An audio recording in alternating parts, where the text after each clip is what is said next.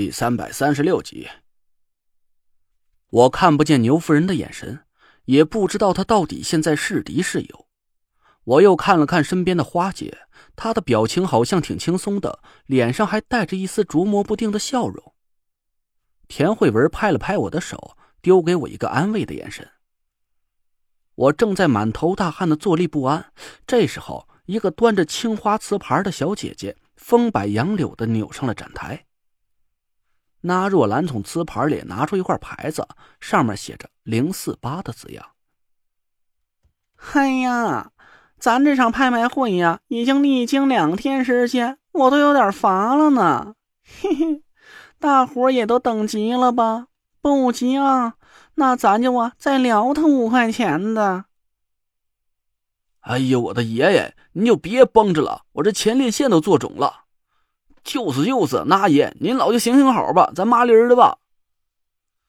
大厅里的人纷纷嚷成了一片。那若兰翘着兰花指笑了起来。好了，逗你们玩的。接下来呀，就上今晚的主菜——零四八号拍品，五彩翡翠空谷幽兰。大厅里顿时安静了下来。我死死盯着大屏幕上出现的几张照片，感觉心都要从嗓子眼里蹦出来了。那若兰却十分可恶，我越是着急吧，她越是吊着我的胃口。她絮絮叨叨的介绍起了这个翡翠兰花的原料是出自哪个矿坑，玉质有多通透，这个物件有多么多么值钱，把我气得只想冲上台去揍他一顿。累赘，别紧张，有我呢。田慧文拍了拍我的手，我深呼吸了几口，对他挤出一个比哭还难看的笑容。小陈呐，别紧张，没事儿。安德海也探过头来安慰了我几句。你们的财力大家也都看见了，只要老公不来跟你们捣乱，嘿，我谅他也翻不起什么风浪了。刚才慧文早就把他给镇住了，放心啊。安德海一副胸有成竹的模样。我暗暗翻了翻白眼儿，他娘的，现在跑来跟我装镇定，刚才不知道是谁呀，紧张的裤衩子都湿透了。足足过了十几分钟，展台上的那若兰终于唠叨完了。他示意大家安静一下，举起了手里的小木锤。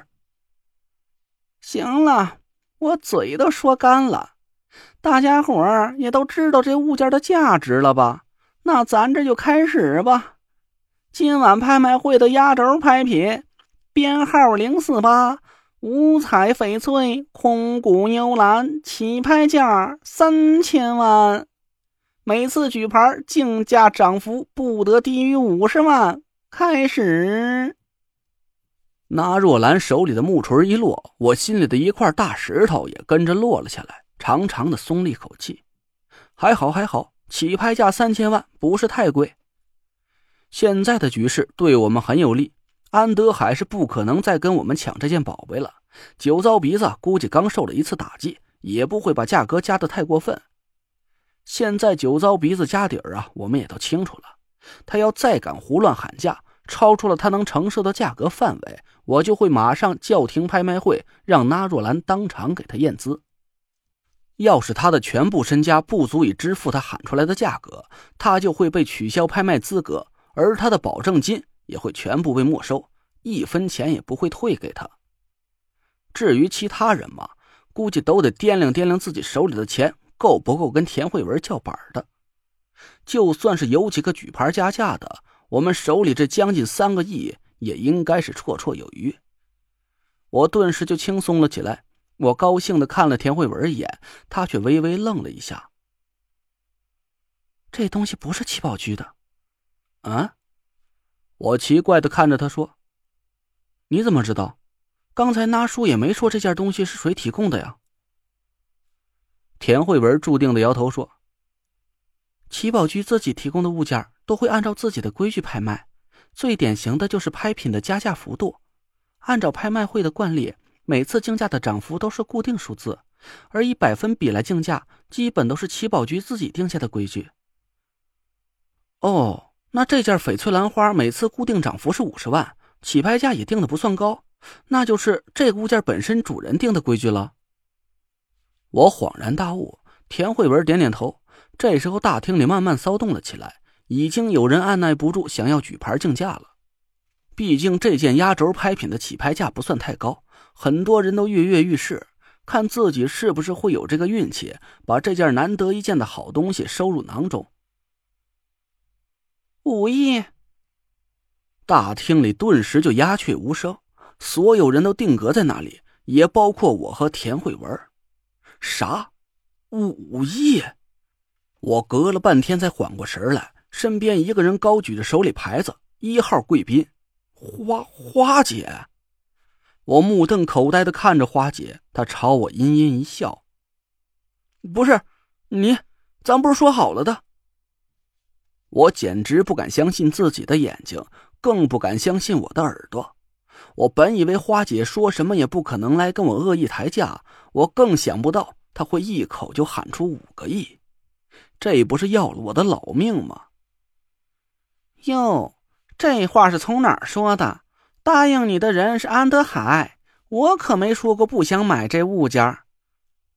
花姐一脸讥讽的看着我，我突然明白了过来，原来牛夫人给我传递的信息是真的，花姐真的对我下手了，但不是我想象的那种简单粗暴的下手，而是她。想要阻止我拍下这件五彩翡翠空谷幽兰，我心里蓦然一惊。她她为什么要这么做？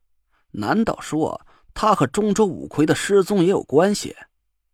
我现在十分确定，这件翡翠兰花一定会和夏天的命运诅咒有关，不然花姐也不可能突然撕破脸皮和我来争抢这件东西。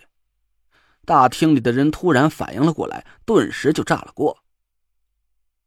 不是，多少？老刘啊，我刚才没听错吧？五个亿！我去，我也听是五个亿，应该没错。嚯，这下子两个小年轻怕是要吃瘪了。五个亿呀，这次两家死扛下去啊！哎，老刘，你猜猜这件玩意儿能不能破了十亿天花板？这是谁知道的？刚才田大小也不说了吗？他手上应该有十个亿左右资产，但是花姐硬刚难。人家可是收藏界顶级大师，家里随便拿出一件两件的宝贝啊，估摸着就够这个数了。哎，你说这花姐是几个意思的事？一下从三千万加到五亿，我怎么觉得这是故意和田家小姐叫板呢？嘘，老田，你不要命了？这话你敢胡说？人家花姐说的没错，这是拍卖会，哪条规矩不许加到五亿了？有钱就玩，没钱就退出，这就是明摆着理儿。大厅里沸反盈天，一时间说什么的都有，几乎所有人都在津津有味看着我跟花姐，那神情恨不得能拖个小板凳来嗑着瓜子看热闹。花姐一脸戏谑的看着我和田慧文，我眼神一冷，站了起来。哟，这几个意思呀？这是拍卖会，你有钱出钱，没钱滚蛋！难不成还想和我动手？花姐却毫无惧色，眉头一挑，直直的盯着我，纯黑色的右眼闪烁出皎洁的光芒。小陈呢？坐下。展台上的纳若兰淡淡的开口，虽然她还是尖声尖气的，但我明显的听了出来，她的话里带上了几分冷意。